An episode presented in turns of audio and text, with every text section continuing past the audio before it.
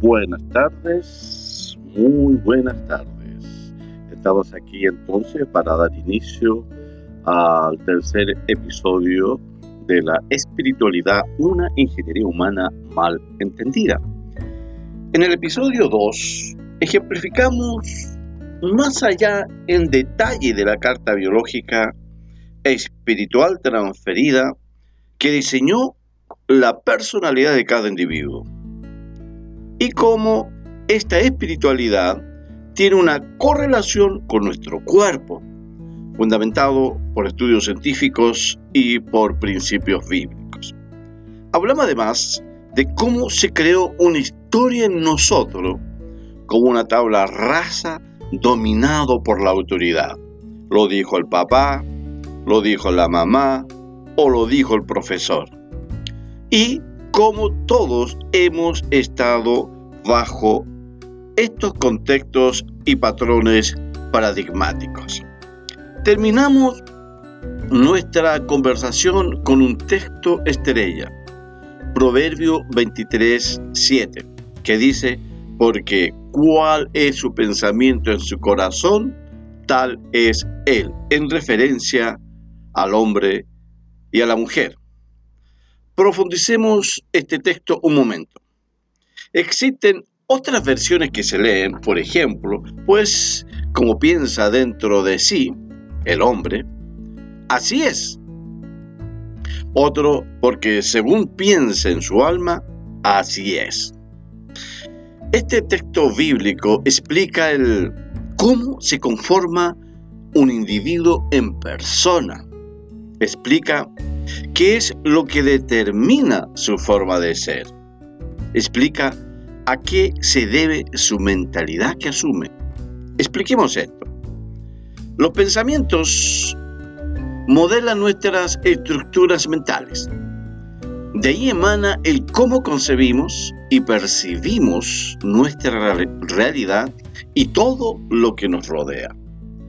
El pensamiento se estructura a una forma determinada a través del conocimiento que recibimos. Se transforma o se modifica a medida que el conocimiento ejerza influencia en el hombre o en la mujer.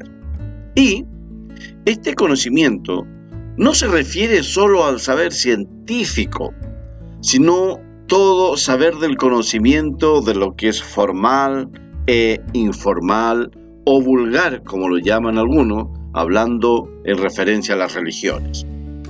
Toda información que recibamos o procesemos de nuestro medio, de donde nos movemos, del núcleo familiar, forma parte de un conocimiento que uno recibe.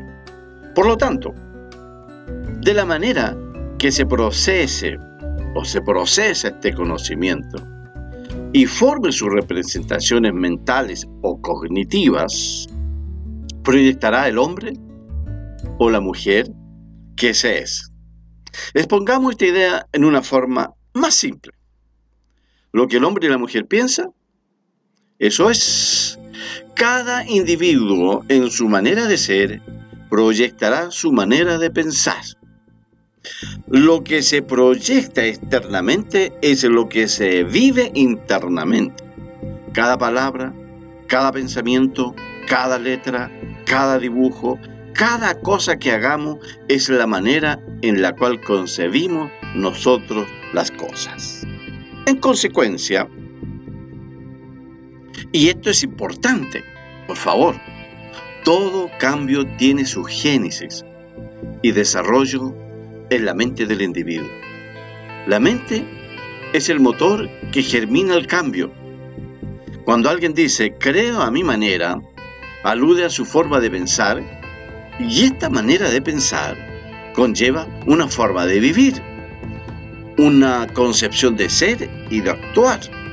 Así, tenemos entonces a la mente como una puerta de entrada y de cultivo de los pensamientos para crear o modificar nuestra realidad. Recordemos que el cerebro no distingue entre lo que es real y ficticio. Por lo tanto, todo archivo grabado al activarse, actúa en consecuencia en forma conjunta, es decir, mente y cuerpo, es decir, toda la espiritualidad, siendo el cuerpo el receptor y sufrirá las consecuencias, sean buenas o sean malas. Esto expone explícitamente el concepto de la biodescodificación de las enfermedades. Recordemos que consiste en que el cuerpo y la mente actúan en conjunto. Bien, argumentemos esto científicamente. Veamos algunas estadísticas de estudios empíricos respecto a la salud mental de nuestro país, donde se presenta la relación entre la espiritualidad y el cuerpo. La estadística de la salud mental de nuestro país nos dice que en los últimos 20 años se incrementó la consulta por dolores de cabezas, dolores de estómagos, dolores de espaldas, colon irritable y fibromialgia, todo relacionado con el estrés y la sobrecarga emocional. Por otro lado, uno de cada tres chilenos sufre de trastornos depresivos. El 58% de las licencias son relacionadas con la salud mental, es decir, depresión, ansiedad y estrés. Y se cree que para el 2020 la depresión será la segunda causa de años perdidos de vida saludable a escala mundial. Y la primera en países desarrollados, según estudio de American Psychiatric Association, ah, debe tener otra pronunciación en inglés, de 1995.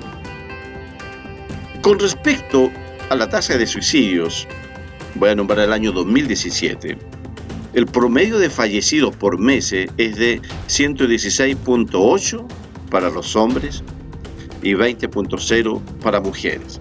¿Qué significa esto? Esto significa 3.8 fallecidos por días en hombres y 0.7 en mujeres.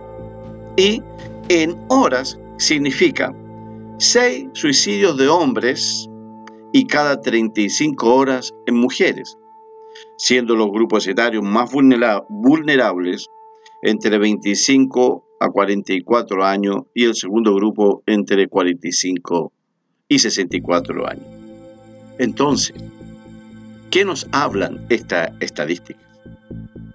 Reafirmar que el mayor problema de salud mental en Chile tiene que ver con la espiritualidad de las personas, es decir, relación mente-cuerpo, o en otras palabras más científicas, biodescodificación de las enfermedades. Ahora bien, les presento una investigación muy, muy interesante en la cual se hizo un seguimiento de un año en personas cristianas que indicaron uno, tener un compromiso en su fe, oración, meditación y estudio bíblico. Dos, en aquellos que indicaron menor grado de compromiso de su fe. La conclusión que llegó esta investigación, en aquellos que indicaron un mayor compromiso de fe, presentaron altos niveles de depresión, que los de menor compromiso. ¡Wow!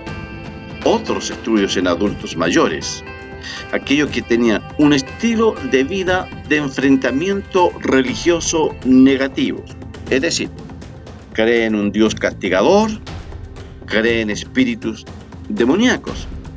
Ellos presentaron mayor depresión y un estado de salud precario y baja calidad de vida.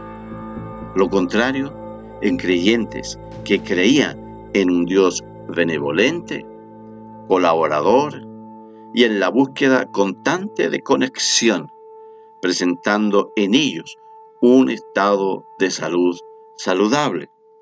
Según estudio de Koenig, Pargament, Pargament y Nielsen en el año 1998. Esto da para pensar, especialmente para aquellos que profesan la fe. Porque, ¿qué significa esto? o a qué conclusiones podemos extraer de esta investigación.